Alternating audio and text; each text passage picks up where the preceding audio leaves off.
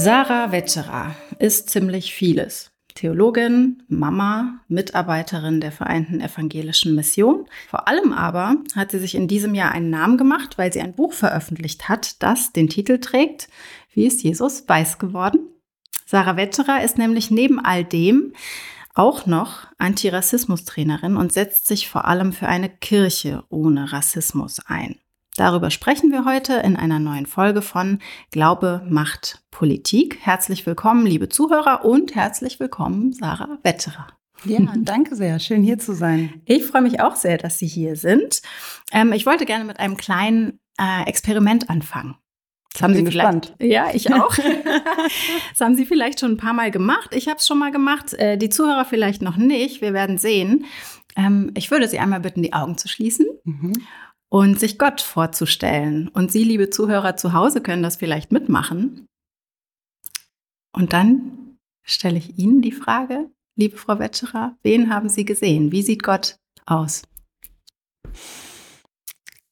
Ich ähm, nach jahrelangem Abtrainieren der alten Gottesvorstellung stelle ich mir Gott als schwarze Frau vor. Und zwar meistens, ich habe da sogar ganz speziell jemanden vor Augen. Ähm, ich weiß nicht, ob Sie das Buch und die Verfilmung von Der Hütte kennen. Selbstverständlich. da wird äh, Gott als von einer schwarzen Schauspielerin, dessen Namen ich immer wieder vergesse, dargestellt. Aber diese Person habe ich vor Augen, das ähm, mag jetzt auch äh, kritisch auseinandergenommen werden können, ähm, weil am liebsten würde ich mir Gott gar nicht als menschliche Person vorstellen, aber da es ein Gegenbild zu dem weißen alten Mann mit langem Bart braucht, mhm. fand ich das sehr passend. Mhm. Und noch eine Frage, die Augen müssen wir jetzt vielleicht nicht unbedingt nochmal schließen, aber äh, wie stellen Sie sich Jesus vor? Jesus kriege ich noch nicht raus als Mitteleuropäer. Hm, würde ich aber sehr gerne. Achso, also der ist immer noch für Sie, äh, äh, ja, wie soll man sagen, weißhäutig, äh, hellhaarig. Mhm. Ja, der sieht also aus, ob er hier so aus Berlin kommt, ähm, statt ja aus dem Nahen Osten. Okay. Nun heißt ja Ihr Buch, wie ist Jesus weiß geworden? Das haben wir jetzt, äh, ein Teil dieser Frage haben wir jetzt gerade schon besprochen eigentlich, indem wir über unsere Gottesbilder geredet haben oder über Ihre. Ähm, denn aus dem Titel spricht ja schon die Idee, dass die meisten Menschen hier in Europa sich Gott und auch Jesus äh, auf eine bestimmte Art und Weise vorstellen. Was glauben Sie denn? Wie sieht der Mitteleuropäer in seinem Geiste Jesus. Wahrscheinlich so ähnlich, wie Sie gerade schon gesagt haben. Ja, vermutlich. Und das ähm, ist ja auch kein Zufall, dass wir uns Jesus so vorstellen. Denn wenn wir uns umschauen, wie sieht Jesus aus in unseren Kirchfenstern, an unseren Kreuzen, in unseren Kinderbibeln, in unseren Darstellungen, dann sieht er aus wie äh, Mitteleuropäer eben aussieht. Mit ähm, also hellem Haar, äh, weiß und ja, eben nicht so, wie jemand aussieht, der vor 2000 Jahren ähm, aus Nazareth kam und in Bethlehem geboren wurde. Mhm. Und der nach, zumindest weiß ich das, nachdem ich ihr Buch gelesen habe, nach wissenschaftlichem Stand wahrscheinlich ungefähr so aussehen würde wie jemand, der aus dem Irak stammt, so würden wir es heute genau. sagen. Ne? Ja. Ja. Ähm, Sie haben die Frage schon zum Teil beantwortet. Trotzdem nochmal, wo kommt das denn her, dass wir so ein festgefügtes Jesusbild haben, dass das auch so ähnlich ist äh, bei zumindest Leuten, die hier ähm, aus diesem Umkreis hier kommen oder aus Deutschland kommen, aus Europa kommen. Warum, äh, warum stellen wir uns das alle so ähnlich vor und warum sind wir überhaupt nicht in der Lage, Sie haben ja gerade selber gesagt, sind gar nicht in der Lage, sich Jesus anders vorzustellen, mhm. weil Sie arbeiten daran. Ähm, warum können wir das nicht ablegen? Das hat eine ganz lange Tradition, die eigentlich Jahrhunderte, ähm, sogar ja, über Jahrtausend eigentlich alt ist. Ähm, und das hat was mit weißer Dominanz und mit weißer Vorherrschaft zu tun. Das hat was damit zu tun, dass es eben kein Zufall war, dass Jesus einfach mal so aussehen sollte, wie wir aussehen. Wobei, wenn wir beide uns jetzt hier und ich, wie wir beide uns angucken, es stellt sich auch schon die Frage, wie sehen wir eigentlich aus und wie sehen wir in einer pluralen Gesellschaft mittlerweile aus. Aber die Frage, wie er weiß geworden ist, hat eben nicht damit zu tun, dass sich ähm, MitteleuropäerInnen gedacht hatten, Mensch, das wäre doch schön, wenn er aussieht wie wir, sondern das hatte immer mit einem Machtanspruch zu tun. Im Mittelalter kam es gelegen, dass Jesus weniger jüdisch aussah. In der Sklaverei äh, und in der Kolonialzeit gab es gelegen, dass Jesus äh, eher so aussah wie die, die unterdrückt haben und nicht die, wie unter die wie die, die unterdrückt wurden. Und das ging eigentlich bis hin zur Nazi-Zeit, dass Jesus als Arier dargestellt worden ist. Und all das hat dieser weiße mitteleuropäische Jesus im Gepäck. Und ähm, damit sollten wir uns mehr beschäftigen. Und die Frage meines Buches, wie ist Jesus weiß geworden, die lädt auch direkt schon, wie auch jetzt unser Gespräch hier immer zum Gespräch ein, weil uns eigentlich allen klar ist, dass jemand, der in, äh, der aus Nazareth kam, eben nicht so aussieht, wie er meistens dargestellt wird. Hm. Ich äh, war vor einigen Jahren in den USA unterwegs, war Urlaub und äh, war da in der Nähe der mexikanischen Grenze. Und da habe ich, ich weiß das noch genau, ich habe eine kleine Krippe gekauft, weil ich das ganz, ganz schön fand. Die war, äh, die sah ganz anders aus als eine Krippe, wie wir sie uns hier kaufen würden. Äh, Josef hatte so einen großen mexikanischen Hut auf und ähm, Maria hatte so lange schwarze Locken. Ähm, die waren auch, wenn ich mich recht erinnere, alle in solche typisch mexikanischen bunten Decken gekleidet. Ähm, und ich habe das dann als Geschenk verkauft, habe das äh, als Geschenk gekauft und habe es hier einer Freundin geschenkt. Mm. Und mir war das total einleuchtend, dass Mexikaner eine Krippe machen, die so aussieht. Weil ich sofort dachte, ah ja klar, das ist halt deren Zugang zu, ähm, zu der biblischen Geschichte. Und ich hatte auch nie das Gefühl, dass das irgendwie schlimm ist, dass die das so machen. Und da sind wir schon bei der Frage von Inkulturation. Also so nennen wir das ja, wenn biblische Inhalte in einen Zusammenhang gebracht werden, der unserer Kultur näher liegt als vielleicht der, wie es wirklich war damals. Ähm, also was ist schlimm daran, wenn wir äh, biblische Geschichten inkulturieren für uns, damit wir einen besseren Zugang dazu haben oder einen, einen einfacheren, wenn wir Jesus weiß machen, weil er für uns dann vielleicht eher gegenüber ist, als wenn er jemand ist, dem wir, dem wir so noch nicht begegnet sind in unserem Leben. Ja, wo liegt das Problem? Erklären Sie es mir. Also ich glaube, wenn das alleine äh, die Intention dahinter wäre, dann wäre überhaupt gar kein Problem da. Ähm, deswegen finde ich auch die Geschichte der Krippe, die Sie jetzt erzählt haben, ähm, Krippenfiguren, die ähm, inkulturiert sind, die gibt's ja auch in anderen Kulturen, in vielen afrikanischen Kulturen oder asiatischen Kulturen. Und ähm, das ist, glaube ich, was, ja, wie Sie schon gesagt haben, wir versuchen unseren Zugang zu Gott zu finden und versuchen uns Gott nahbar zu machen, erfahrbar zu machen. Wenn das alleine im luftleeren Raum stehen könnte, dann hätten wir gar kein Problem, dann könnten wir das so tun. Aber aus weißer europäischer Perspektive hat's halt immer auch diese Machtgeschichte, die ich gerade erzählt habe, die können wir nicht, wir können die Geschichte, aus der wir kommen, nicht einfach abschneiden. Deswegen ist das Problematische daran, eben aus machtkritischer Perspektive, ähm, eben genau diese Machtdynamik, die damit, die damit einhergeht, dass halt weiße Dominanz und weiße Vorherrschaft ähm, prägend war in der Kolonialzeit, in der Unterdrückung anderer ähm, Länder und das Problematische daran ist eben, dass in der Kolonialzeit waren es nicht nur EuropäerInnen, die kolonialisiert haben, es waren auch Christinnen, die missioniert haben. Also Christsein war quasi inhärent für Weißsein auch.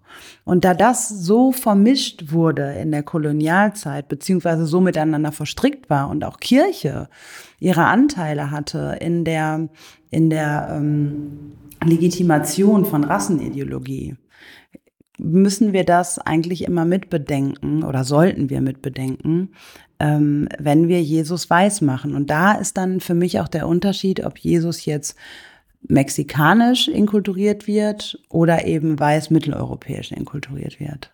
Weil die politische Instrumentalisierung nicht gegeben ist, wenn ich so richtig verstehe. Ja, und die ist selbst, äh, die ist selbst da, wenn wir, ähm, wenn wir es gut meinen und wenn wir das selber gar nicht auf dem Schirm haben. Ich meine, wenn Rassismus immer so einfach zu identifizieren wäre und mit einer bösen Intention einherkommen würde, dann wäre es ja viel einfacher, ihn zu, ähm, zu entlarven und ihm entgegenzuwirken. Aber das Problem an Rassismus ist halt, dass er sich einschleicht und dass er von dieser machtvollen ähm, Kolonialgeschichte nicht abzukapseln ist und die uns eben so prägt, dass sie in unserem Unterbewusstsein ist, dass sich äh, Weißsein eben mit einer Macht, mit einer Dominanz immer durchsetzt und das eben auch in diesem weißen Jesus problematisch wird. Hm.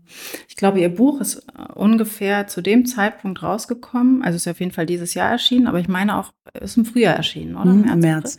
Na, sehen Sie, da war nämlich gerade die Passion im Fernsehen und deshalb, glaube ich, wird das Buch auch so oft in Zusammenhang gebracht mit der, ja, ja, Sie runzeln schon die Stirn, weil Sie wissen, was jetzt kommt. Ähm, ich weiß, dass wir eine große Debatte geführt haben über die Passion, weil Alexander Klavs als weißer Mann Jesus gespielt hat. Ähm, und auch sonst, glaube ich, der Cast relativ weiß war. Ähm, und, äh, und ihr Buch ist immer wieder in Zusammenhang mit dieser, äh, mit dieser Debatte gebracht worden. So habe ich das zumindest wahrgenommen. Also die Frage, wie ist Jesus weiß geworden, wurde dann plötzlich sehr oft gestellt. Ich muss sie trotzdem noch einmal fragen, damit wir das zur Vollständigkeit auch haben. Das betrifft ja eigentlich genau das, was wir gerade schon besprochen haben. Warum darf denn Jesus nicht von einem weißen Mann gespielt werden? Warum darf nicht einfach jeder Jesus spielen? Ach, wissen Sie, ich glaube, ich glaube, man darf alles. Wir leben ja äh, in Deutschland und haben Meinungsfreiheit, Theaterfreiheit, Kunstfreiheit und so weiter. Ähm, und ich bin wirklich keine Freundin von Verboten, ähm, weil das auch in dieser Debatte eben um die Passion und um um, ähm, um die Person Alexander Klavs. Daran hat man ja auch sehr schön gesehen, also schön in Anführungsstrichen, wie solche Anfragen oder Debatten leicht eskalieren können. Und das passiert, wenn wir mit Verboten arbeiten. Und äh, das sind unschöne Diskussionen, die letztendlich zu nichts führen, außer dass sich Menschen angegriffen fühlen, dass sich Alexander Klavs angegriffen gefühlt hat als Person. Und ähm, das war damit ja überhaupt nicht gemeint. Und deswegen bin ich sehr vorsichtig mit, das darf man oder das darf man nicht. Wir dürfen alles. Ähm, unsere Kirchen sind voll von mitteleuropäischen Jesus-Figuren. Ähm, unsere Filme, äh, Jesus-Filme sind voll von weißen mitteleuropäischen Jesus-Figuren und unsere Kinderbibeln und so weiter. Also man darf es ja. Man sieht's ja, dass man es darf. Es ist ja nicht, es ist ja nicht verboten. Und ähm, daher bin ich auch keine Freundin von diesen Verboten. Aber ich finde, und da stehen wir noch sehr am Anfang der ganzen Debatten. Ähm, wir müssen uns dem Kontext bewusst machen und uns da auf einen Lernweg begeben. Und ähm, wir sind noch lange nicht am Ziel dieser langen Reise, aber wir diskutieren darüber. Manchmal besser und manchmal weniger gut. Ja, auf Social Media funktioniert das tatsächlich oft weniger gut, aber es holt Menschen aus, die, aus ihrer Komfortzone und ähm, bringt sie ins Nachdenken. Hm. Der Kontext ist ja nicht nur das Historische, was Sie gerade erläutert haben, sondern der Kontext ist ja auch, dass es tatsächlich, ähm, ich weiß nicht, wie es jetzt gerade in der Theaterszene ist, aber dass es bis vor einiger Zeit auf jeden Fall so war, dass ähm, es natürlich auch People of Color gibt, die Jesus spielen könnten, aber oft dann einfach gar nicht gefragt ja. werden. Ja. Und das ist ein weiteres äh, Problem hinter dem Problem, dass es in, letztendlich nicht nur um Repräsentation und Sichtbarkeit geht, sondern dass es auch ähm, kapitalistische Folgen für Menschen of Color hat, die weniger Rollen besetzen dürfen oder auch weniger ähm, weniger Jobs bekommen, sei es jetzt äh, Film und Fernsehen oder auch in anderen Bereichen. Und das ist ja ein, ein großer Punkt auch, ähm, darin, wenn wir über Rassismus in der Gesellschaft sprechen, dass Menschen of Color einfach weniger Chancen auf dem Arbeitsmarkt haben. Und das ist Realität in Deutschland. Hm. Ich glaube, dass man diese Sachen manchmal einfach auch sagen muss, weil ich, ähm, äh, ich habe manchmal das Gefühl, wir führen diese Debatte sehr abgehoben. Mhm. Ne? Also ähm, äh, wenn wir über warum ist Jesus weiß geworden sprechen, dann geht es oft darum, ja, wie können wir es denn verändern, wie können wir, aber ganz viele Leute haben ja gar nicht die wissen ja diese Fakten gar nicht. Mhm. Ähm, deshalb glaube ich manchmal, ja, es ist auch gut, einfach da schon mal so bei Null anzufangen, ja. damit man, damit das auch mal deutlich wird. Ne? Mhm. Warum, warum diskutieren wir darüber, ob, oder warum gibt es Leute, die fordern, dass ein weißer Schauspieler Jesus nicht spielt? Naja, weil es halt auch sehr wahrscheinlich genug äh, People of Color gegeben hätte, die den hätten spielen können, aber die werden halt gar nicht gefragt. Mhm. Also so, da finde ich manchmal, ja, ich finde manchmal die Debattenkultur ist so ein bisschen abgedreht. Man, man wundert sich dann, warum versteht das der Mensch der, auf der Straße nicht. Der 0815 Deutsche, der da so irgendwie rumläuft, ja, wahrscheinlich, weil er halt Fakten noch nicht kennt. Ne? Mhm. Von daher war das ein Anliegen, als Sie das Buch geschrieben haben, einfach auch solche Zusammenhänge mal klar zu machen. Also es gibt, ähm, ja, die Welt ist nicht, äh, ist ja, wollten Sie das deutlich machen? So, das war die Frage, die ich einstellen wollte. Ich wollte vieles deutlich machen mit dem Buch, ähm, weil gerade in der Kirche eben, wie Sie schon sagten, oder eigentlich auch gesamtgesellschaftlich, äh, der Wissensbestand eben auch bei vielen Menschen, bei den 0815 Menschen, die uns auf der Straße begegnen, fehlen. Und sogar nicht nur da, also auch an, ähm, an theologischen Fakultäten fehlt ein Wissensbestand darüber. Das zeigt ja ähm, die Frage auch, man, die, der Titel des Buches, wie ist Jesus weiß geworden? Die Reaktion in 90 Prozent der Fällen ist, ach, habe ich mir noch nie Gedanken drüber gemacht. Und das zeigt ja, dass wir uns tagtäglich in der Kirche einen weißen Jesus anschauen und uns noch nie die Frage gestellt haben. Das heißt auch, wir haben uns mit den Gründen, die dahinter liegen, noch nie beschäftigt. Das heißt, wir haben eine enorme Wissenslücke und die wollte ich zum Teil ein bisschen schließen oder ein, ein paar Antworten auf Fragen geben, die darüber hinaus eben aufkommen und Perspektiven sichtbar machen, die ähm, die auch in unserer Kirche wenig gehört werden ähm, und eben Zusammenhänge nochmal deutlich machen und erklären, wie ist Kirche eigentlich darin verstrickt, warum ist gut gemeint nicht immer gut, warum gibt es keine Menschen of Color in der Kirche, dafür gibt es ja Dynamiken und Gründe ähm, wo ist Kirche auch kein sicherer Ort für Menschen of Color? Wie werden Menschen of Color in der Kirche dargestellt? Wer, wer prägt eigentlich unsere Kirche und so weiter? Das sind alles Themen, die ich anschneide und äh, zu Diskussionen anrege. Mm, ein Zitat aus Ihrem Buch ist ja, ähm, Rassismus ist ein Merkmal unseres kirchlichen Systems. Also das geht ja noch einen Schritt weiter als nur, es gibt irgendwie Rassismus in der Kirche, sondern es ist ein Merkmal unseres kirchlichen Systems. Jetzt sind Sie ja selber äh, in Oberhausen in einer kirchlich engagierten Familie aufgewachsen, das schildern Sie im Buch. Kirche gehört also von jeher zu Ihrem Leben dazu, aber Sie sind eben auch als Person of Color in der Kirche aufgewachsen. Und da würde ich doch dann ganz gerne mal wissen oder ähm, würde Sie gerne fragen, wo Ihnen das erste Mal bewusst geworden ist, dass es Rassismus in der Kirche gibt? Ist Ihnen das persönlich begegnet als Kind, als Heranwachsende? Ähm, wie haben Sie das selber erlebt? Puh, das war ein langer Prozess. Es gab jetzt nicht den, den einen Tag, wo äh, mir das bewusst geworden ist. Aber seitdem ich ähm, seitdem ich in diese Welt geboren worden bin, die weiß dominiert ist und auch in eine Kirche, die weiß dominiert ist und auch in eine weiße Familie, hm, habe ich gemerkt, äh, dass ich anders bin. Hm, und das war wirklich nicht, das war nicht, nicht böse gemeint von Menschen. Ähm, ich hatte eine tolle Kindheit, ich habe eine tolle Familie. Ich, also weiße Menschen waren ja allgegenwärtig in meinem Leben und ähm, ich bin auch selber mit einem weißen Mann verheiratet und also es ist nicht ähm, so, dass ich direkten Hass gespürt habe und der war auch nicht da. Also ähm, weiße Menschen haben mich von klein auf geliebt und hätten alles für mich gegeben. So, aber es war in der Kirche vor allem schon sehr früh das Gefühl, hier sieht keiner aus wie ich. Und ähm, Menschen, die aussehen wie ich, sind eher hilfsbedürftig. Für die sammeln wir bei der Kollektenansage im Gottesdienst. Ähm, die meinen wir, wenn wir von Fremdenliebe sprechen. Ähm, die sehen eher so aus wie ich. Das habe ich schon sehr früh gemerkt das wurde auch so dargestellt, ähm, aber mh, mm, eben auch mit einer guten Intention. Von daher habe ich das zwar gespürt, aber nicht als was Bedrohliches empfunden und so war es ja auch nicht gemeint. Aber was ich gemerkt habe, war, ich gehöre anscheinend nicht ganz dazu. Und eins der innigsten Bedürfnisse jedes Menschen ist eigentlich dazugehören zu wollen und Teil der Gruppe sein zu wollen. Ähm, das habe ich schon sehr, sehr früh gespürt, hatte aber keine Worte dafür, weil Rassismus etwas war, ähm, was auch gesamtgesellschaftlich, glaube ich, immer noch so ist, was wir in den Rechtsextremismus verlagert haben, was wir in die Vergangenheit verlagert haben, ähm, was unbedingt mit einer bösen Absicht daherkommen muss und deswegen in der Kirche nicht vorhanden sein kann und auch in der liebevollen Familie ähm, und in unseren engsten Beziehungen nicht, nicht da sein kann.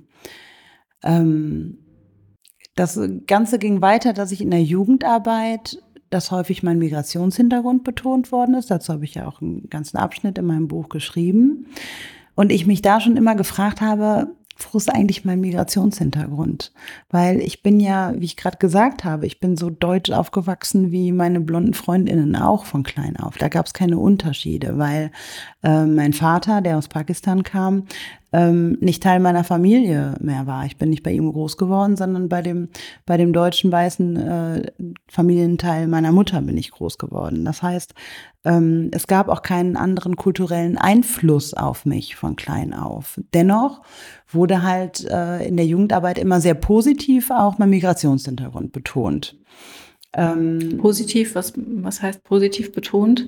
Mm, naja, dass es was Besonderes ist und gut ist, dass wir, dass wir eine Gemeinschaft sind, in der alle willkommen sind und, äh, und so weiter. Ähm, aber auch da war es so, dass ich keine Worte dafür hatte. Ich konnte nicht benennen, warum mich das störte. Und weil es alle gut meinten, habe ich es auch nicht benannt. Und im Internet konnte ich nachlesen, dass Migrationshintergrund auf mich zutrifft, nämlich wenn ein Elternteil nicht in Deutschland geboren wurde. So. Das würde jetzt, wenn mein Vater aus Österreich gekommen wäre, wäre das wahrscheinlich nie, wäre das wahrscheinlich nie benannt worden. Ähm, naja, und dann habe ich mit dann bin ich mit äh, 19 nach der Schule, habe ich ein FSJ mit der Vereinten Evangelischen Mission, auch wo ich heute arbeite, äh, in Tansania gemacht. Und bei dem Auswahlverfahren wollte ich unbedingt nach Namibia. Und dort wurde mir gesagt, nach Namibia könnte ich nicht gehen, weil mir dort Rassismus widerfahren könnte.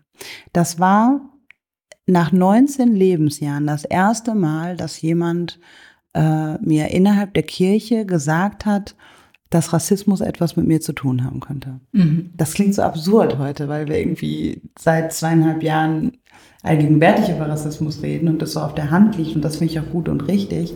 Aber mich hat das erschüttert, vor allem weil es natürlich mit einer Absage daherkam.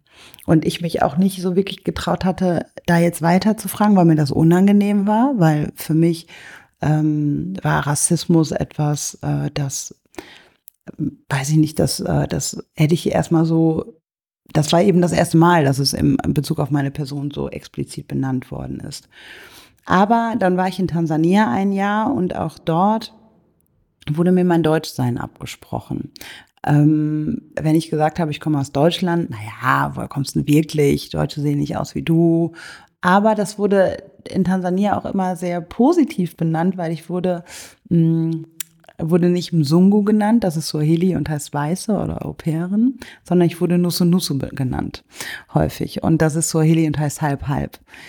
Das ist natürlich problematisch, weil das erinnert auch an die deutsche Bezeichnung Mischling und lässt darauf schließen, dass es Menschenrassen gibt und man halb-halb sein kann. Ist natürlich Quatsch, jeder Mensch ist ganz. Aber es hatte so, es hatte die Perspektive von, hey, du bist halb eine von uns. Was natürlich auch Quatsch ist, weil mein Vater nicht aus der Familie kommt. Aber es hatte eher diese Ausrichtung, du gehörst mehr zu uns. Und in Deutschland hatte ich immer eher diese Ausrichtung, woher kommst du wirklich? Das hatte schon die Frage dahinter, du bist nicht ganz eine von uns. Und das war natürlich ein anderes Gefühl. Und so habe ich angefangen, mich mehr damit zu beschäftigen. Habe von schwarzen deutschen ähm, Frauen vor allem gelesen. Mai Ayim war eine Person, von der ich viel gelesen hatte, die mir dann auch Worte für vieles gegeben haben, was ich eben schon äh, mein ganzes Leben gespürt und erlebt hatte. Und dadurch, ja, fing der Prozess eigentlich wirklich sprachlich darüber, äh, mich zu reflektieren, erst mit Anfang 20 an. Mhm. all diese Dinge, die Sie gerade geschildert haben, auch diese, dieser, wie soll man das nennen, positiv konnotierte äh, Rassismus vielleicht. Also man sagt halb halb, aber damit ist ja eigentlich gemeint, äh, Sie gehören halb zu uns oder du gehörst halb zu uns. Ähm, das ist ja, glaube ich, auch das, was in dem Buch, was Sie in dem Buch und auch andere ähm, als Alltagsrassismus bezeichnen, nämlich einen Rassismus, der da ist, der aber vielleicht gar nicht als schwerwiegend empfunden wird im ersten Moment, ähm, sondern vielleicht sogar als Kompliment. Ähm, und dieser, dieser Alltagsrassismus in Deutschland dann wieder hat ja, wie Sie im Buch beschreiben, dazu geführt, dass Sie nicht Pfarrerin werden wollten. Erklären Sie mir kurz, wieso nicht Pfarrerin und wieso aufgrund von Alltagsrassismus? Was war da passiert oder was passierte? Also ich glaube nicht nur Rassismus. Ähm war das Thema, warum ich nicht Fahrerin geworden bin, sondern das war, hatte eigentlich intersektionale Gründe, also Gründe von mehreren Formen der Diskriminierung, die äh, mir im Laufe der Jahre in der Kirche äh, aufgefallen sind ähm, und wo ich lange brauchte, um das zu verstehen. Ähm, ich glaube tatsächlich mittlerweile, dass der größte Grund, warum ich nicht Fahrerin geworden bin, klassistische Gründe hatte. Ähm, Klassismus, also die Benachteiligung von Menschen aufgrund ihrer Klasse, sozialen Schicht, sozialen Herkunft ähm, in einer Kirche, die sehr akademisch ist, die ja nicht nur weiß ist, sondern auch sehr akademisch ist. Also welche Menschen begegnen uns eigentlich in der Kirche? Wer besucht sonntags morgens Gottesdienste? Wer besucht unsere Bachkonzerte? Ähm, und äh, worauf richten wir auch Kirche aus? Wer ist unsere Zielgruppe, wenn wir, wenn wir ähm, kirchliche Angebote äh, uns überlegen? Das ist ja eine ganz andere äh, ja, das sind ja ganz andere Menschen als die, die mir begegnen, wenn ich so durch die Innenstadt laufe. Nicht nur in Berlin, sondern auch, ähm, auch in Kleinstädten. Unsere Gesellschaft ist wesentlich pluraler als das, was wir in der Kirche sehen. Nicht nur, ähm, nicht nur in Bezug auf weiße Menschen und Menschen of Color, auch in Bezug auf ähm, Menschen unterschiedlicher sozialer Herkunft. Und ähm, bei mir hat es eben Gründe, dass ich zum einen niemanden gesehen habe, der außer wie ich die Fahrperson gewesen ist. Ähm, ich kam jetzt nicht aus der äh, aus der ähm, Kleinfamilie mit Vorgarten und ähm, irgendwie äh, vermeintlich gutem Elternhaus. Ähm, ich bin bei meinen Großeltern aufgewachsen. Das war schon mal etwas anderes als das, was als das typische Familienbild, was mir in der Kirche begegnete und ich lange Zeit brauchte, um äh, die Realität in unserer Gesellschaft wahrzunehmen, dass es die typische Kleinfamilie mit äh, Vater, Mutter, Kind sowieso nicht so äh, dominant vertreten gibt in unserer Gesellschaft wie jetzt in der Joghurt- oder Nutella-Werbung oder so. Ähm, aber in der Kirche schon. Und äh, deswegen habe ich mich da schon auf eine, eine gewisse Art ja, zurückgesetzt gefühlt, weil die Fahrfamilien, die ich kannte, die entsprachen eher der Kleinfamilie aus der Joghurtwerbung. Das ist vielleicht heute auch nicht mehr so. Aber so bin ich halt groß geworden. Ähm, dann waren die weiß und die meisten FahrerInnen, die ich kannte, waren männlich. Und dann habe ich durch ein Schulsystem, in dem ich auch Rassismus erfahren habe, aber ihn nicht benennen konnte, ähm, mir weniger generell zugetraut, also auch bildungstechnisch. Und dann äh, hatten meine Großeltern nicht so viel Geld, dass ich äh, auf BAföG angewiesen war. Und all das führte dazu, dass ich mir ein Studium auf ähm, was zwei Staatsexamen oder kirchliche Examen ähm, darauf ausgerichtet ist und ein zweieinhalbjähriges Vikariat, ähm, drei Sprachen, die ich nicht konnte, Latein, Griechisch und Hebräisch, all das habe ich mir nicht zugetraut, weil ich a gelernt habe, ich kann eigentlich nicht so viel wie andere ähm, und b ich wusste, ich habe keine Fremdfinanzierung für mein Studium. Ein Stipendium kam für mich überhaupt nicht in Frage, weil ich dachte, jemand wie ich, dem steht auch kein Stipendium zu, weil ich nicht äh, intelligent genug bin. Ähm, und also das heißt, ich musste ein Studium wählen, wo ich mir sicher war, das schaffe ich in Regelstudienzeit, weil davon hängt BAföG ab. Und das war Theologie nicht. Und ähm, ich muss es irgendwie, ich muss das alles schaffen.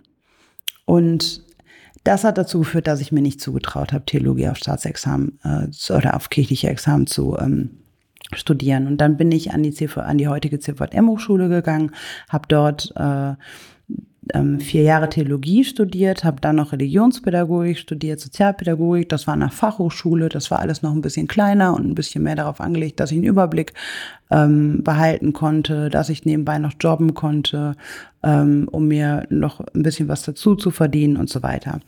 Und das habe ich mir zugetraut, das andere habe ich mir nicht zugetraut. Dann bin ich natürlich noch auf Umwege. Man kann ähm, in der evangelischen Kirche im Rheinland äh, nach ein paar Jahren ähm, kirchlicher Berufserfahrung einen sogenannten Prädikantinnenkurs machen und sich dann ordinieren lassen. Und ähm, sobald ich irgendwo eine Beerdigung halte, eine Hochzeit, eine Taufe oder einen Gottesdienst an sich und einen Talan habe, werde ich auch als Pfarrerin wahrgenommen. Und das ist mir tatsächlich heute auch total wichtig, meinen Talar zu jeder Gelegenheit zu tragen. Nicht, weil ich irgendwie darauf stehe, jetzt äh, besonders äh, abgehoben auszusehen. Aber äh, ich ganz im Gegenteil, ich finde, dieses Ding schafft auch wieder eine Kluft. Aber für mich steht da im Fokus, ich möchte, und in meiner Gemeinde sind viele Kinder auf Color auch, ich möchte, dass all diese Kinder sehen, dass sie das werden können. Mhm. Und ähm, ich erzähle auch offen, ähm, wo ich herkomme und dass ich nicht in der klassischen Kleinfamilie groß geworden bin und so weiter. Also da gehe ich relativ offen mit um, weil ich damit auch bezwecken möchte, dass Menschen sehen, dass sie nicht die geradlinigen Biografien haben müssen, um unsere Kirche mitgestalten zu können. Wir haben eben ähm, eine Sache erzählt, die wir, glaube ich, noch mal kurz erklären müssen, äh, weil ja nicht jeder das Buch gelesen hat. Sie haben nämlich gesagt, in der Schule wurde mir, ähm, ich kolportiere jetzt nicht mhm. das auch in der Schule wurde mir ähm, auch schon beigebracht, dass ich manche Sachen nicht kann. Mhm. Was, was, was wurde, wie wurde Ihnen das beigebracht? Ähm, es eine Situation aus meiner Schulzeit ist, ähm, dass ich ungefähr in der siebten Klasse an, ähm, an einem besonderen Training teilnehmen musste, um ruhiger zu werden und meditieren ähm, musste. Und äh, dann haben wir so äh, Traumreisen äh, gemacht und so. Und da, da hieß es, naja, dass ich auch Temperament im Blut hätte. Und äh, das war sicherlich auch alles nicht so böse gemeint. Aber das lässt ja darauf schließen, dass ich irgendwas im Blut habe und erinnert daran, dass es doch ähm, vererbbare genetische Dinge gibt, die mir mitgegeben worden sind und Ihnen als weißer Mensch vielleicht nicht.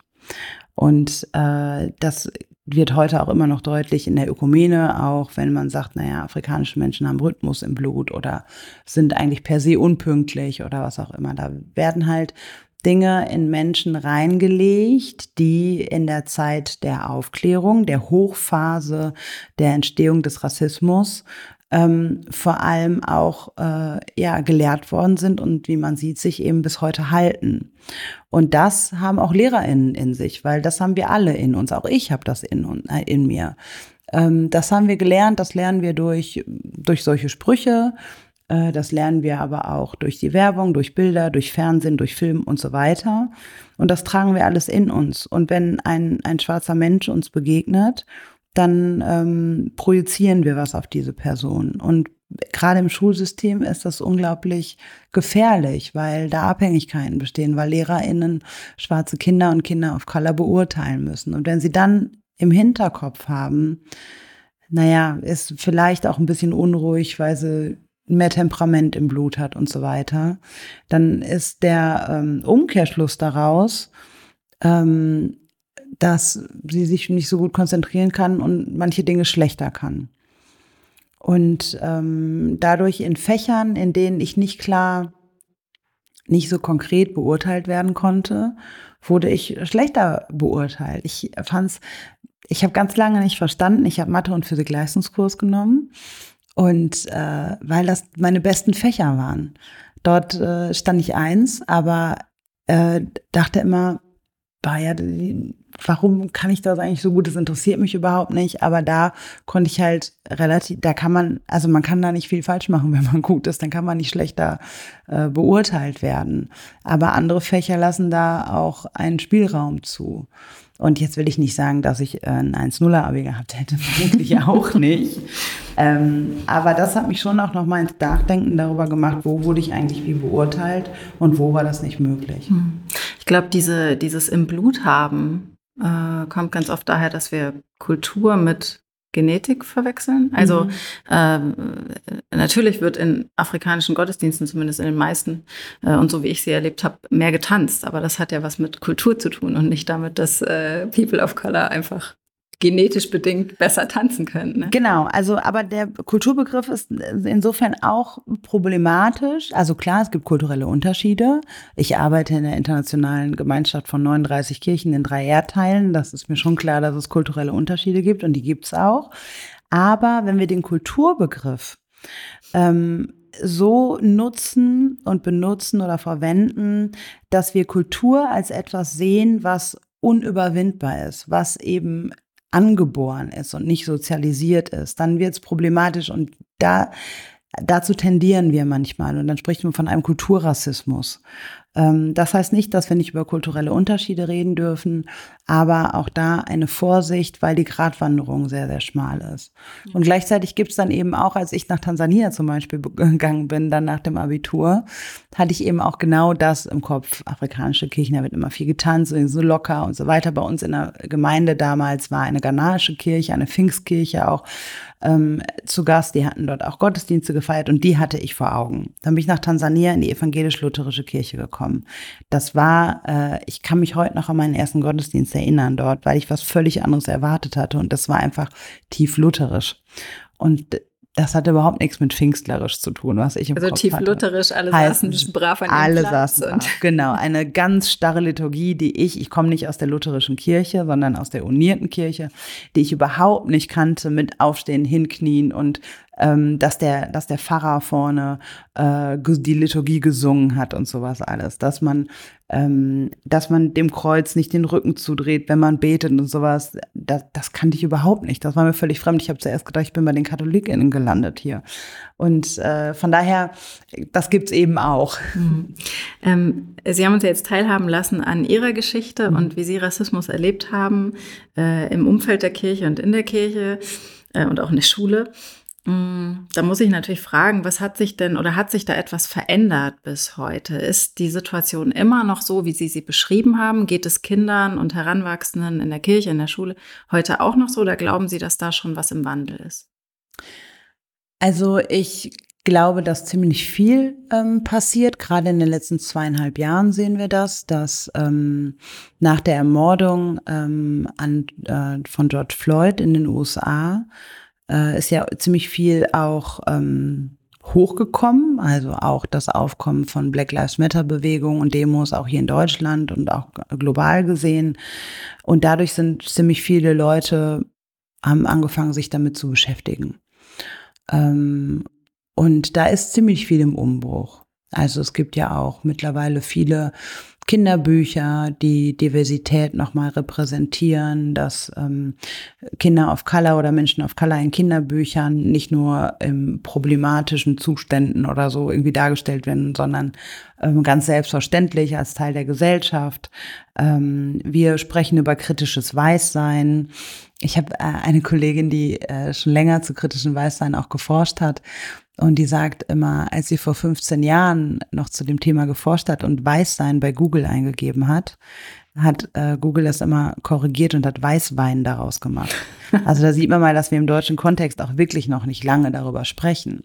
Und dafür ist ja, sind das Begrifflichkeiten, die mittlerweile relativ geläufig ist. Auch, dass wir jetzt hier seit einer Dreiviertelstunde über People of Color sprechen, ohne dass wir erklärt haben, was meinen wir eigentlich damit? Also damit meinen wir alle Menschen, die eben nicht der weißen Mehrheitsgesellschaft angehören oder Dominanzgesellschaft und ähm, negativ von Rassismus betroffen sind. Ähm, aber das diese Begrifflichkeiten, die, ähm, die haben wir vor fünf Jahren noch nicht so selbstverständlich äh, benutzt. Und das zeigt mir schon, dass ziemlich viel in Bewegung ist. Und da, das finde ich auch wirklich toll und großartig. Und gleichzeitig bleiben immer noch viele Menschen auf der Strecke und wissen überhaupt nichts damit anzufangen.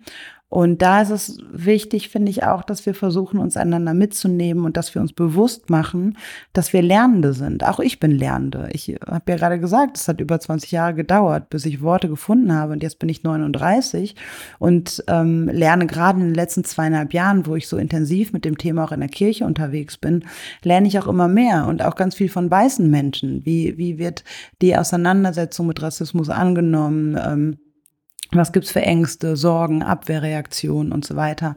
Da lerne ich ja auch äh, draus und, ähm, und sehe mich da eben auch als Lernende immer wieder mit der Frage konfrontiert, wie können wir es hinkriegen, ähm, rassismussensibel in der Kirche zu sein, welche Wege können wir gehen, wie können wir das auch seelsorgerlich in den Blick nehmen und so weiter, wie können wir miteinander gute Dialoge führen, ohne uns zu streiten, wie können wir wegkommen von äh, Schuldzuweisungen? Und wie können wir da hinkommen, voneinander und miteinander zu lernen. Das ist mir, das ist mir unglaublich wichtig. Und ähm, und deswegen glaube ich auch, dass der Weg noch unglaublich lang ist was aber nicht schlimm ist, weil wir, wenn wir von Rassismus sprechen, von einem 500 Jahre alten Konstrukt reden, das schon so lange gesamtgesellschaftlich, historisch, strukturell, institutionell, individuell herangewachsen ist. Und das zu entlarven und das auch immer mehr zu verstehen, das braucht natürlich Zeit. Hm. Und ähm, die sollten wir uns nehmen. Was ist denn der erste Schritt oder erste Schritte sind ja schon gegangen, aber was ist denn der Schritt, den Kirche jetzt tun müsste, damit ähm, dieser Weg weitergeht, positiv? Ich glaube, dass Kirche viel mehr Ressourcen dafür ähm, äh, schaffen sollte. Ich merke ja selber, dass ich unglaublich viele Anfragen bekomme, dass da ein großer ähm, ein, sehr viele Nachfragen sind äh, für Trainings, für Trainings, Vorträge, Seminare, Workshops, Interviews, Podcasts und so weiter. Also es gibt unglaublich viele Nachfragen. Ich glaube, ich habe mittlerweile dieses Jahr äh, fast 300 Absagen geschrieben und dennoch bin ich fast jeden Tag damit beschäftigt und ausgebucht. Das Jahr 2023, da habe ich eigentlich keine freien Termine mehr frei. Also das nächste Jahr ist schon ausgebucht und ähm, und so geht es eigentlich all den Menschen, die ich innerhalb der Kirche kenne, die rassismuskritisch arbeiten und die auch Vorträge und äh, Seminare und all das anbieten. Und das sind ganz, ganz wenige. Und das sind Menschen, die sich selber auch zum Teil äh, das erkämpft haben oder freiberuflich machen. Ähm, aber es gibt sehr wenig Stellen von Kirche, so gut wie keine eigentlich, äh, wo Kirche gesagt hat, so wir ähm, wir schaffen jetzt Stellen für Menschen, die darin ausgebildet sind oder die wir ausbilden und die mit dem Thema äh, durch die Lande ziehen und eben genau diese Arbeit machen. Und diese Ressource müsste geschaffen werden, weil wir dürfen als Kirche diese Chance auch nicht verpassen in einer pluralen Gesellschaft als Kirche zu äh, weiterhin zu existieren, hat, glaube ich, ganz viel damit zu tun, sich mit Rassismus auseinandersetzen zu müssen. Wir reden ständig in der Kirche von schwindenden Mitgliedszahlen und das in einer Gesellschaft, in der 26 Prozent aller Erwachsenen und 42 Prozent aller Kinder unter sechs Migrationsgeschichte haben. Und die sitzen nicht in den Gottesdiensten. Die sitzen nicht in den Gottesdiensten und äh, die sind vielleicht auch gar nicht alle negativ von Rassismus betroffen, aber die haben eine Lebenswirklichkeit, die wir überhaupt nicht im Blick Blick haben in der Kirche. Und das ist gefährlich. Das ist, ähm, das, das macht alleine schon Sinn, aus betriebswirtschaftlichen Gründen sich damit zu beschäftigen. Da muss ich nicht mal rassismuskritisch sein. Ähm, dass es logisch wäre, sich mit denen zu beschäftigen in unserer Gesellschaft, die wir anscheinend nicht ansprechen. Sie haben eben äh, mir so eine schöne Vorlage geliefert. Sie haben nämlich gesagt, äh, wir reden jetzt schon seit einer halben Stunde oder dreiviertel Stunde über die People of Color und wir haben das nicht einmal erklärt. Mm, ich wollte mit Ihnen gerne nochmal über diese Begriffe sprechen. Mhm. Ähm, die Bezeichnung People of Color äh, hat eine wilde Geschichte ähm, oder eine lange Geschichte, äh, gerade wenn man in den amerikanischen Sprachraum guckt. Ähm, äh, ja, also es gab viele Bezeichnungen für People of Color. Es hat sich immer mal wieder geändert und es hat sich auch immer mal wieder geändert, was gerade gesellschaftlich äh, akzeptiert war und was nicht. Ähm, und ich glaube, wir sind uns völlig einig, dass wir das N-Wort nicht benutzen. Mm, aber dennoch beobachtet man diese Entwicklung oder ich beobachte diese Entwicklung der Bezeichnungen und denke, ja gut, gerade wenn man ins Amerikanische guckt, die USA hat ja nach wie vor ein massives Rassismusproblem. Das ist äh, offensichtlich, das sehen wir jeden Tag in den Nachrichten.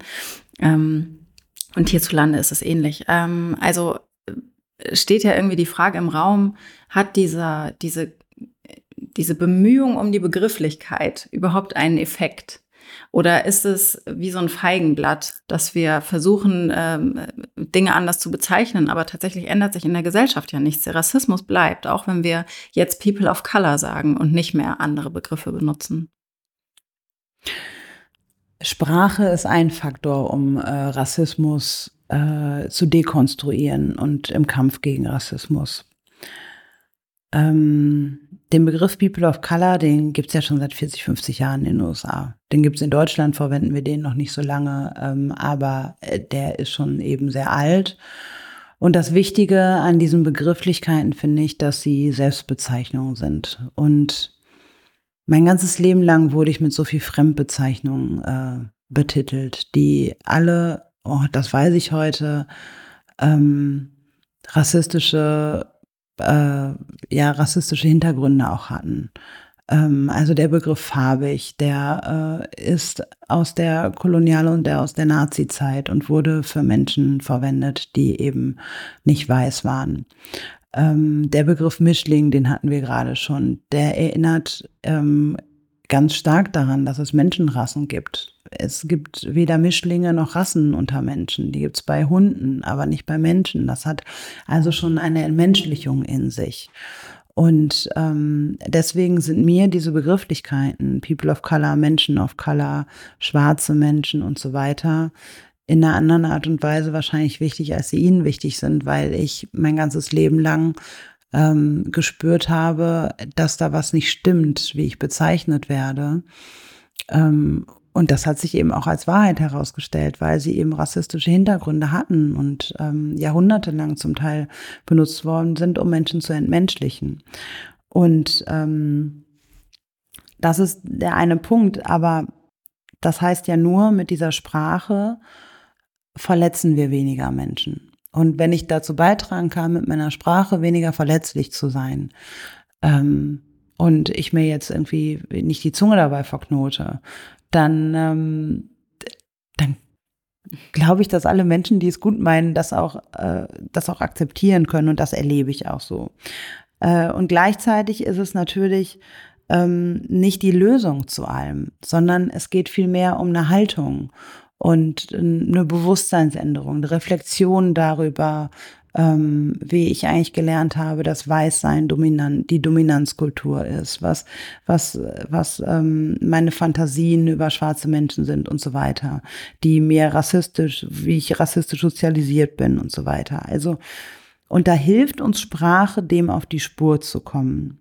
Und also ich finde, der Blick in die USA, der hilft oft so wenig, weil wir, die USA hat eine ganz, eine ganz andere Problematik hinsichtlich Rassismus. Da geht es mir um die Sklavinnen-Vergangenheit. In Deutschland geht es darum, dass wir eine Migrationsgesellschaft sind. Also das passt alles nicht so ganz. Ähm, was passt ist die weiße Dominanz, die ist in den USA wie in Deutschland und so weiter. Aber auch das hilft uns, das hilft uns so wenig. Das hilft mir jetzt auch nicht zu hören, ja, in, den USA wird der Begriff People of Color schon seit 40, 50 Jahren benannt, aber äh, dennoch haben die ein Rassismusproblem. Das ist ja nur niederschmetternd für uns. Deswegen, ähm, ja, würde ich viel lieber gucken, wie können wir Haltung auch verändern durch Sprache, wie können wir, ähm, wie können wir mehr Begrifflichkeiten finden für Lebenswirklichkeiten, die, die wir lange nicht benannt haben und wie können wir uns auf unseren Weg machen. Hm. Können Sie ähm, trotzdem verstehen, dass es für manche, also wir reden ja jetzt auch wieder um, ähm, auf einem bestimmten intellektuellen Niveau, mhm. ja, aber können Sie verstehen, dass es für viele, die sich auch vielleicht noch nie mit dieser Frage beschäftigt haben, tatsächlich auch manchmal schwierig ist, zu verstehen, was sie denn jetzt für ein Wort ja. für welche Person benutzen dürfen und was nicht. Also ich höre das äh, total oft in so Gesprächen, dass man ja jetzt gar nicht mehr weiß, darf man, also Entschuldigung, aber darf mhm. man noch das Zigeunerschnitzel oder nicht? Mhm. Das ist immer so ein abgelatschtes Beispiel, aber nur um eins zu nennen. Ähm, ich glaube, viele Menschen sind einfach auch total verwirrt und äh, lehnen das deshalb auch ab. Ich glaube, die Umfragen sind ja relativ eindeutig. Die wenigsten Deutschen wollen gendern und die wenigsten Deutschen wollen das irgendwie ähm, wollen sensible Sprache verwenden. Das heißt ja nicht, dass wir es nicht tun sollen, aber ich glaube, da muss sich vielleicht auch was äh, verändern. Also das Verständnis ist deshalb nicht da, weil auch die Bildung dazu gar nicht da ist. Also ja. man weiß ja gar nicht, was man noch für Worte nehmen soll. Ja, das stimmt. Also deswegen habe ich ja gerade schon mal gesagt, ich bin keine Freundin von Verboten. Mhm. Und es müsste sich viel mehr in unserem Schulsystem, glaube ich, ändern. Also in unserem Bildungssystem. Bildung ist das A und O. Und, ähm, und vor allem auch für die vielen Kinder of Color in unserer Gesellschaft. Also auch die müssen ja Worte finden. Ich habe ja gerade von mir erzählt, ich bin ja auch nicht rassismuskritisch auf die Welt gekommen. Und was hinterlässt das für einen Schmerz bei Kindern, die selber keine Worte finden für das, was sie empfinden? Und ähm, wenn ich sehe, dass eben 42 Prozent aller Kinder unter sechs ähm, äh, Migrationsgeschichte haben, dann ist da ein ganz, ganz großer Bedarf äh, für die nächste Generation, dass wir ihnen Worte mitgeben, dass wir ihnen, ähm, dass wir ihnen neue Bilder mitgeben, dass wir, dass wir dort helfen, Worte zu finden, damit Kinder nicht erst 20 Jahre alt werden müssen, um Worte mhm. zu finden für das, Aber was sie erleben. Was macht man da? Macht man da ein Schulfach oder macht man da, ja, also was ist der, macht man den, kind, das im Kindergottesdienst zum Thema oder wie, wie packen wir das denn an? Ich glaube, es liegt an uns Erwachsenen, ob äh, ob das jetzt Kindergottesdienst-Leute äh, sind, ob das äh, ErzieherInnen sind, ob das LehrerInnen sind, dass wir da ansetzen müssen und dass, dass diese Menschen Rassismus sensibilisiert werden und am besten ohne Verurteilung und, ähm, und äh, Verbote, sondern dass wir deutlich machen, mit was für einer Haltung wir vielleicht durch die Welt gehen sollten und wollen und das ja auch tun oder also ja sich damit auseinandersetzen mit all den Dingen, die ich auch in dem Buch zum Teil angerissen habe. Wo liegt eigentlich das Problem? Und da muss die Bildungsarbeit eigentlich einsetzen, denn wir Erwachsenen sind verantwortlich dafür, wie wir Kinder prägen, nicht Kinder. Und ähm, und ja, da muss im Studium, in der Ausbildung, aber auch in den Ehrenamtsschulungen in unseren Kirchen, ähm, da müssen wir dieses Thema behandeln, weil wir eine Verantwortung haben in einer Gesellschaft. Und gerade in der Kirche, wir haben, wir sind zweitgrößte Arbeitgeberin in Deutschland, wenn wir alle kirchlichen Institutionen zusammen, ähm, zusammen denken. Wir haben einen unglaublichen ähm, Impact in, in dieser Gesellschaft, äh, wie wir auch Rassismuskritik weitergeben können und wie wir Kinder prägen können. Da haben wir eine unglaublich haben wir unglaubliche Möglichkeiten und damit einhergehend auch eine unglaublich große Verantwortung. Und, und gerade da sollten wir, sollten wir ansetzen, um die Kirche sein zu können, die wir eigentlich sein wollen. Denn das unterstelle ich mal den meisten Menschen in der Kirche, dass sie nicht diskriminieren und nicht rassistisch diskriminieren wollen. Mm, wenn wir jetzt schon über Kinder sprechen, ich habe manchmal das Gefühl, dass ähm, die Debatte genau dann super heiß gekocht wird, wenn wir über Kinderbücher reden. Mhm. Winnetou oder äh, Pippi Langstrumpf. Ähm, und ich weiß, ich habe letztens auch die Debatte nochmal geführt. Anlässlich dieser Winnetou-Geschichte äh, darf das, ne, ähm, darf man äh, ein Buch, ein Kinderbuch über Winnetou und über Indianer veröffentlichen oder nicht? Äh, oder darf ein Verlag die zurückziehen? Das war eine große Debatte. Ähm, und da kam auch immer wieder dieses Pippi Langstrumpf-Thema hoch. Also darf man heute noch Astrid Lindgren lesen, beziehungsweise was macht man mit Astrid Lindgren und dem N-Wort? Wird das aus den Büchern gestrichen oder lässt man es drin und erklärt es? Ähm, sie werden sich, Sie haben selber Kinder, wir haben festgestellt, wir haben Kinder in ähnlichem Alter, also äh, werden Sie sich damit auseinandergesetzt haben. Gibt es bei Ihnen zu Hause Pippi Langstrumpf oder eher nicht? Also, äh, wenn ich jetzt direkt Nein sage, dann bin ich schon wieder auf diesem Gleis abgestellt. Nein, Sie können es erklären. Das Nein ist erlaubt, Sie können es erklären. Okay. Bei mir zu Hause gibt es weder Pippi Langstrumpf noch Jim Knopf oder Winnetou. Aber ich, ähm, ich, also meine Kinder sind trotzdem damit konfrontiert. Und ich gehe nicht in die Kita und in die Schule und verbiete das dort. Also ich bin nicht als Missionarin gegen Astrid Lindgren unterwegs. Ähm, und das finde ich eben auch schädlich, wie Sie gerade gesagt haben. Ähm, bei Pippi Langstrumpf geht es um viel mehr als um das N-Wort. Auch da geht es um eine Haltung. Ähm, was der, der Papa von Pippi herrscht über schwarze Menschen, ganz egal, wie der die nennt. Das geht mit Stereotypen in Baströckchen einher. Es sind ähm, Phrasen und Wortsätze aus der Kolonialzeit übernommen und so weiter. Was sicherlich auch alles von Astrid Lindgren nicht böse gemeint war, ähm, aber eben in diesem Buch vorkommen. Bei Winnetou gibt es andere Dinge und so weiter. Da, aber wir unterhalten uns viel zu wenig über diesen detaillierten Inhalt jeweils. Das hat man an der Winnetou-Debatte sehr schön in Anführungsstrichen gesehen. Wir fangen viel vorher an zu streiten, weil wir emotional so sehr darin involviert sind. Ähm, und das also sobald mein emotionales Stresslevel relativ hoch ist, kann ich auch nicht mehr, das merke ich auch, wenn ich mit meinem Mann streite oder so, dann, dann können wir nicht mehr sachlich diskutieren. Das funktioniert nicht. Das funktioniert auch nicht, wenn wir über Rassismus in der Gesellschaft diskutieren. Ähm, sobald emotional irgendwie wir in einem roten Spektrum oder so sind, wenn man das so in Farben sehen möchte, dann bringt das nichts mehr. Und das hat man bei Winnetou zum Beispiel gesehen. Das hat damit zu tun, dass wir emotionale Kindheitserinnerungen daran haben. Also wann habe ich als Kind Pippi Langstrumpf gelesen. Da äh, saß ich mit meiner Oma und einer Wolldecke und einem Kakao auf der Couch und mir wurde Pippi Langstrumpf vorgelesen. Und, oder ich habe äh, die, die alten Filme geguckt oder was auch immer. Das, das löst in mir gleich so ein wohliges Gefühl aus. Und eigentlich will ich dieses wohlige Gefühl meinen Kindern weitergeben. Und jetzt kommt jemand daher und sagt, das ist aber rassistisch. Und zersprengt meine Kindheitserinnerung, wo ich denke, aber da saß ich doch mit der Wolldecke und dem Kakao und der Oma auf der Couch, das ist ja so. Und dann reagiere ich natürlich mit Abwehr, weil, also meine Oma war nicht rassistisch, Astrid Lindgren hat tolle Geschichten, die war auch nicht rassistisch. Und ich möchte diese Erinnerungen behalten, und zwar als schön. Und all das vermischt sich, wenn wir über Pippi Langstrumpf, dem Knopf, Winnetou, wie sie alle heißen, sprechen. Und deswegen würde ich da nicht anfangen. also ich habe natürlich jetzt einen sehr, sehr jahrelangen Prozess hinter mir und ich möchte nicht, dass meine Kinder irgendwann in 20 Jahren ähm, genauso da sitzen wie viele andere heute. Und deswegen gibt es kein Pipi Langstrumpf bei uns, weil ich nicht möchte, dass sich das emotional so verknüpfte, dass sie das irgendwann nicht mehr differenziert betrachten können. Aber meine Tochter, die, die kennt Pipi Langstrumpf, die findet die toll, die sie ähm, guckt sich das auch im Kindergarten oder in der Schule äh, an oder mit ihren Freundinnen oder was auch immer.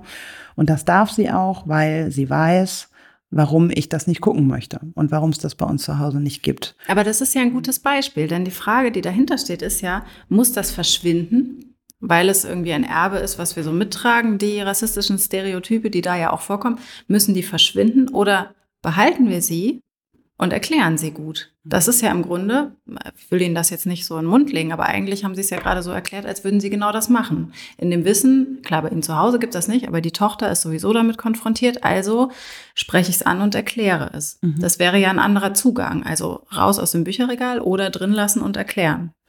Ich will Ihnen jetzt nicht die Pippi Langstrumpf da äh, wieder ins Bücherregal stellen. Aber ja und nein, ja doch. Also aus unserer Welt verbannen können wir es eh nicht und müssen wir auch nicht, aber wir müssen drüber reden, das stimmt. Mein Traum ist, in einer rassismusfreien Welt zu leben, in der es das nicht mehr gibt. Aber solange es das gibt, sollten wir unbedingt mit Kindern darüber sprechen. Also das ist, ähm, das finde ich total wichtig, mit Kindern über Rassismus zu reden und ihnen auch zu erklären, dass es Rassismus gibt, auch weißen Kindern, ähm, um eben auch deutlich zu machen, das gibt's und wir leben in keiner rassismusfreien Welt und ihnen auch Sprache mitzugeben. Ähm, weil auch kein Kind will rassistisch sein, aber wird rassistisch sozialisiert. Und das aufzuzeigen, finde ich total wichtig. Ob das bei Pippi Langstrumpf ist oder bei Sprüchen auf dem Schulhof oder bei sonstigen Themen. Hm. Ähm, ich will nochmal auf die Sprache zurück. Auch wenn das schon ein schönes Schlusswort war, aber ich lasse sie gerade noch nicht gehen. Nee, alles, alles gut. Der, ähm, der Weltjournalist Matthias Heine, wir haben im Vorgespräch schon mal kurz drüber gesprochen, hat für den Duden Verlag ein Buch über den Umgang mit heikler Sprache, so nennt er das, geschrieben. Also hat er verschiedene Worte, äh, Wörter sich genommen und hat die, hat sich die angeguckt. Darf man die heute noch benutzen oder nicht? Sollte man oder nicht? Und ähm, uns gegenüber im Interview hat er mal gesagt, wer das N-Wort benutzt, also wer N-Wort sagt, diese Abkürzung, die wir heute nehmen, damit wir das, äh, das Originalwort nicht benutzen müssen, sagt eigentlich dasselbe wie vorher. Er benutzt einfach eine Hieroglyphe, also eine Chiffre dafür. Ähm, aber weil jeder weiß, wofür diese Chiffre, diese Hieroglyphe eigentlich steht, ist das Wort nicht aus der Welt und deshalb ist diese Form sensibler Sprache eigentlich sowas wie ein Selbstbetrug. Das sag jetzt, äh, wäre jetzt meine These, nicht seine. Ähm, ist das so? Also ist es, ähm, wenn wir N-Wort sagen, benutzen wir es nicht weiterhin? Wir versuchen es nur irgendwie zu umschreiben, aber es ist ja deshalb nicht weg. Nein, ein Selbstbetrug ist es nicht, weil zum einen ist das ausgesprochene N-Wort bei Menschen of Color ähm, auch traumatisch konnotiert, ähm, weil viele Menschen of Color Kindheitserfahrungen haben, in der sie so benannt worden sind, ähm, ausgeschlossen worden sind und so weiter. Also schmerzliche kindliche Erfahrungen haben. Deswegen finde ich es ganz wichtig, darauf zu hören und dieses Wort nicht zu reproduzieren. Wenn ich N-Wort sage, ähm, ist es natürlich äh, eine Hieroglyphe und in einer rassismusfreien Welt würden wir auch nicht mehr N-Wort sagen, sondern gar nichts mehr sagen. Das Wort würde verschwinden, aber damit es verschwindet, brauchen wir irgendwie eine Zwischenlösung. Und die ist mit dem N-Wort gegeben. Und, ähm, und hoffentlich werden wir dieses Wort in 100 Jahren nicht mehr in unserem Sprachgebrauch haben. Weder mhm. das N-Wort noch das ausgesprochene Wort dahinter. Mhm. Ähm, und das sehe ich eben so als eine Zwischenzeit an, in der wir leben. Hm, also eine, eine Krücke, bis es äh, nicht mehr gebraucht oder gebraucht wird es ja auch jetzt nicht, aber nicht mehr. Das, das stellt natürlich dann auch immer die Frage, was machen wir mit so historischen Quellen? Ne? Ich weiß, dass äh, da sind wir auch wieder in den USA, aber dass da eine große Debatte darüber gibt, wie man damit umgeht, wenn äh, das N-Wort eben in historischen äh, Überlieferungen vorkommt. Dann wird es zitiert, dann darf man es theoretisch ja, oder dann schreiben es halt viele noch aus. Es hat aber teilweise auch schon zu äh, Riesenaufständen geführt, zu Entlassungen von Professoren Professoren, weil sie dann eben ein Wort benutzt haben, was man eigentlich nicht mehr benutzt, was aber ja nur zitiert war. Also manchmal äh, schaut man sich das auch so von außen an und denkt, ach du meine Güte, was ist denn eigentlich los? Also äh, ähm, ja, ist vielleicht zu viel, sie zu fragen, ob sie denken, dass man sowas, oder doch, ich frage sie einfach mal, darf man es zitieren oder nicht? Darf man es in den Zitationen verwenden oder ist das auch schon ähm, für sie, die ja auch da persönlich betroffen ist, ist das zu viel? Ähm, muss das, darf es gar nicht mehr vorkommen? Jedes Mal, wenn ich das Wort höre oder mhm. lese, versetzt es einen Stich in meine Magengrube. Damit können Sie jetzt machen, was Sie wollen, was Sie dürfen damit und sollen. Ja also so, so geht's mir und ähm, ich glaube, so geht's vielen und das weiß ich auch. Ähm, und wenn wir das im Hinterkopf haben, können wir selber entscheiden, was wir damit machen. Mhm. Also ein äh, lebhaftes Plädoyer für sensible Sprache. Und zwar in, Unbedingt. sogar recht weitreichend, wenn ich es so interpretieren würde. Ja. Mhm. Ähm, ich danke Ihnen für das Gespräch. Ich danke Ihnen, dass Sie äh, uns mit reingenommen haben äh, in das Thema, das, glaube ich, wirklich vielen, äh, gerade hier so in Mitteleuropa, wirklich vielen Leuten fremd ist. Ähm, äh, und ja, ich glaube, es ist wichtig, dass wir darüber sprechen. Von daher vielen, vielen Dank. Sehr gerne. danke für die Fragen und das Interview.